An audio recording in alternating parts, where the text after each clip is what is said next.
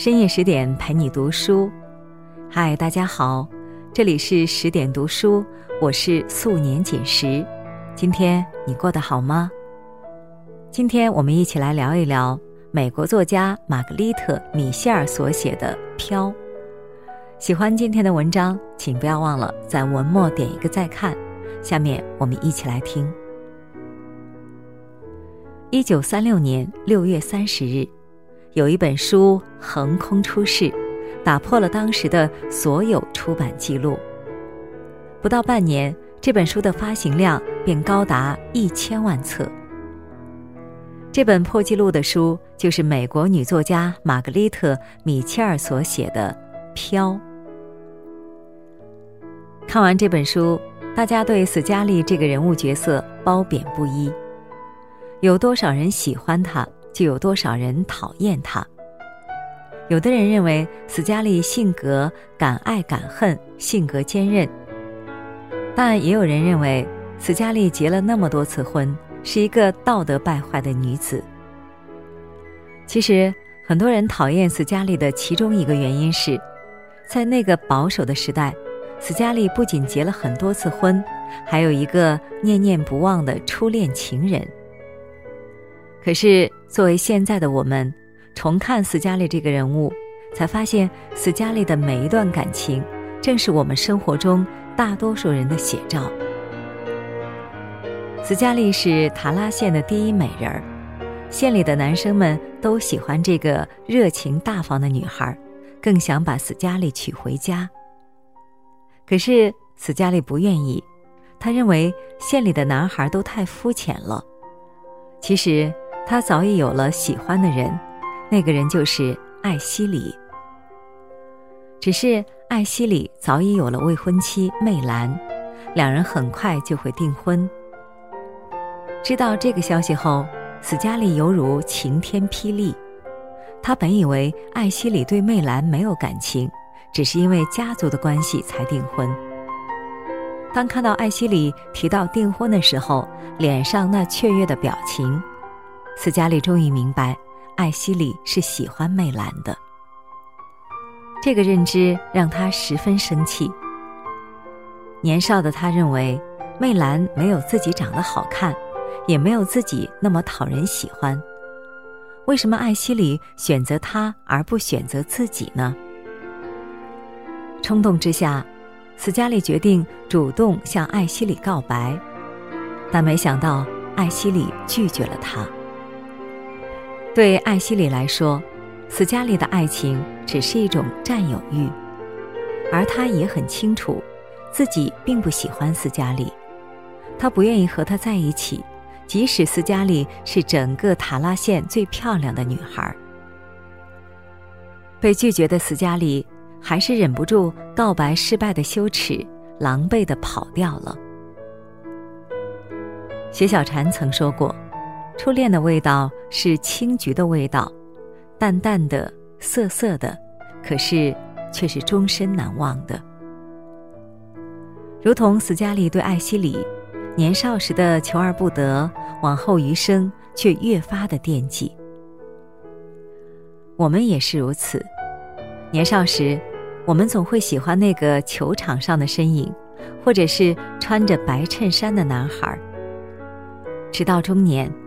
我们会悄悄地把那场青涩的恋情放进心底。难道我们不知道，年少时的那份爱恋，并不一定是爱情吗？其实，我们都明白，但我们怀念的，并不仅仅是因为爱情，而是自己那段青涩却又美好的时光，和那份曾经炙热又真挚的感情。直到斯嘉丽经历了战乱，经历了塔拉庄园的重建，当他再次和艾希里相遇的时候，他才发现艾希里并没有想象中的那么好。斯嘉丽看到经历了战争后的艾希里一蹶不振，只想着逃避生活的困难时，他第一次意识到，艾希里并不是他心中想要的样子。直到魅兰的死。斯嘉丽才明白，自己喜欢的从来不是艾希里，他喜欢的是艾希里对自己的不喜欢。艾希里从来不像塔拉县的男孩那样处处奉承迎合斯嘉丽，也正是因为这份特别，才让斯嘉丽对艾希里起了征服欲，想要得到艾希里的好感。网上曾有这么一段话：初恋的人大多不懂爱，所以初恋失败的多，成功的少。斯嘉丽的困惑和我们何其相像。曾经我们无忧无虑，愿意为了爱情可以付出所有。可要知道，婚姻不仅仅只有爱情，还需要柴米油盐。脱离了现实的婚姻，如同空中楼阁，一碰就碎。而曾经的爱恋，也会因为现实被打磨成饭粘子和蚊子血。一场战争。破坏了平静的日子。当斯嘉丽回到家的时候，迎接她的并不是舒服的环境、可口的饭菜，反而是断壁残垣、一地废墟。他的家早就因为战争被大火烧的只剩下一个空壳，家里的财产也早就被抢劫一空。为了养活家人。十指不沾阳春水的斯嘉丽开始和佣人们一起种地，直到要交税金的消息传过来，高额的税金一下子把斯嘉丽打到了谷底。为了筹钱，斯嘉丽想尽办法，甚至和自己的妹夫弗兰克结婚，只为了交税金。自然，为了金钱，在那么短的时间里，斯嘉丽不了解弗兰克。而弗兰克也沉浸在斯嘉丽的美色中，根本不会想到结婚后的生活。结婚后不久，斯嘉丽和弗兰克就因为各种各样的琐事争吵起来了。斯嘉丽本以为可以和弗兰克一起经营锯木厂，但弗兰克性格优柔寡断，想买锯木厂，却一直因为各种原因不愿接手。斯嘉丽不喜欢弗兰克的懦弱，他决定自己把锯木厂买下来，自己去做生意。斯嘉丽这个大胆的决定引来了弗兰克的不满。毕竟在当时的社会，只有男子出门做生意，女子只需要负责家里的事情。经历过贫穷的斯嘉丽，自然知道金钱的重要性，所以。她不理会外界的流言蜚语，只一心一意地经营着自己的锯木厂。可弗兰克不能不在乎，每当他出去，总会遭到别人的嘲笑。再加上斯嘉丽把锯木厂经营得十分顺利，许多人也在背后嘲笑弗兰克是小白脸儿。不仅如此，为了节省成本。斯嘉丽还请囚犯去锯木厂干活，甚至还不顾名声和男人打交道做生意。对斯嘉丽来说，这没什么大不了。他穷怕了，只要能挣钱，他根本不在乎别人的看法。但弗兰克不可以，他从小生活在这座城市里，他不想丢面子。因为斯嘉丽的大胆，弗兰克非常生气，总想让斯嘉丽把锯木厂转让，但他又拿斯嘉丽没办法。两人思维不同，想法不同，每次都会因为生意上的事情又吵又闹。曾听过这么一句话：婚姻的悲剧大多毁于三观不合。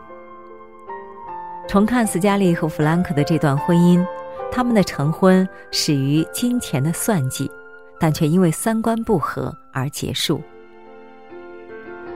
同样，在生活中，因为三观不合而结束的婚姻也是数不胜数。恋爱的时候，我们眼中只有对方的优点，但是在婚后，许多的矛盾就暴露出来了。若是生活习惯不一样，自然容易克服，但是若是三观不同，对彼此都是一种折磨。有的人花钱比较节俭，讲求性价比，买衣服基本不超过一百块；但也有的人花钱大手大脚，没有理财的习惯。有的人喜欢买买买，但也有人喜欢存存存。三观不一致，自然争吵不休，引发情感危机；而三观不合的婚姻，也注定以分开收场。弗兰克去世不久，瑞德向斯嘉丽求婚了。斯嘉丽很惊讶，毕竟瑞德在他的心里是一个让他又爱又恨的男人。他看穿了斯嘉丽在别人面前伪装的虚荣和虚伪，他毫不留情地指责斯嘉丽爱慕虚荣，却心甘情愿地一次次地帮助斯嘉丽。其实，斯嘉丽不知道的是。在他和瑞德第一次见面的时候，瑞德就已经喜欢他了。他看到了斯嘉丽被艾希里告白的狼狈，也看出了斯嘉丽柔弱外表下的勇敢和坚韧。战争爆发的时候，瑞德不顾危险，一次又一次地穿过战争防线，只为了多看看斯嘉丽的情况。遇到危险的时候，斯嘉丽求助瑞德。瑞德冒死偷来一匹马，护送斯嘉丽逃出被战火围困的亚特兰大。斯嘉丽想经营锯木厂，在所有人都反对的情况下，只有瑞德支持他，并把钱借给他。对瑞德来说，斯嘉丽和他就是同一类人，他不喜欢别的千金小姐的娇柔造作。只喜欢斯嘉丽的大胆任性。结婚后，瑞德把他能提供的最好的物质生活给了斯嘉丽，斯嘉丽也因为瑞德再次过上了衣食无忧的富裕日子。但斯嘉丽并没有因为得到了想要的衣食无忧，就在婚后放弃自己。斯嘉丽明白，若是只靠男人。那么，当男人离去了，富裕也将离开。若是靠自己，不管对方是走是留，自己依然能有尊严的活着。瑞德一如既往的忙碌，他不仅要忙政治上的事情，也要忙生意上的事情。斯嘉丽也是如此，他不仅要管理锯木厂，也要管理其他的生意。他的生意。越做越大，在城里也是出了名的有钱人。曾听过这么一句话：婚姻里好的夫妻关系彼此成就，坏的夫妻关系彼此消耗。瑞德和斯嘉丽两人大胆叛逆的行为，在当时的社会背景下可以说是格格不入的。瑞德不介意斯嘉丽去做生意。同样的，斯嘉丽也支持瑞德去做自己喜欢的事情。他们彼此扶持，却又彼此独立。因为两人的结合，他们的感情在朝夕相伴中越来越深，而他们的事业也在彼此的扶持下得到了更好的发展。其实，斯嘉丽和瑞德的婚姻，正是应了那句：“真正长久的婚姻。”大都是势均力敌。有很多人总有一种错觉，结婚了就安定下来了，也不用再去努力。还有的人，结婚后总会被孩子或者家务打乱了努力的节奏，于是放弃努力，还安慰自己，实在没有时间去努力。但是要知道，婚姻中如果一方努力上进，另一方停滞不前，两人的差距越来越大，最终也离分开不远。若是两人有着共同的目标，一起为生活努力奋斗，这样的婚姻才是美满幸福的婚姻。高尔基曾说：“婚姻是两个人精神的结合，目的就是要共同克服人世的一切艰难困苦。”斯嘉丽这短短的前半生中，经历了不一样的爱情模式，也收获了许多感悟。在艾希里身上，他尝到了初恋的青涩，但发现初恋终究抵不过现实的残酷。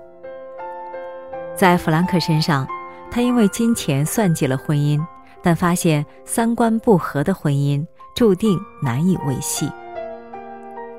在瑞德身上，他什么也不求，可是最终却得到了瑞德的帮助和扶持，两人相依相伴，得到幸福的婚姻。芸芸众生，每个人都有不一样的爱情观和婚姻观。对爱人和婚姻的选择，每个人都有心中的答案。愿你我在婚姻中能有共同成长的爱人，互相尊重，互相陪伴。好了，今天的文章我们就分享完了。更多美文，请继续关注十点读书，也欢迎把我们推荐给你的朋友和家人，让我们在阅读里。遇见更好的自己。今天就是这样，祝你晚安，做个好梦。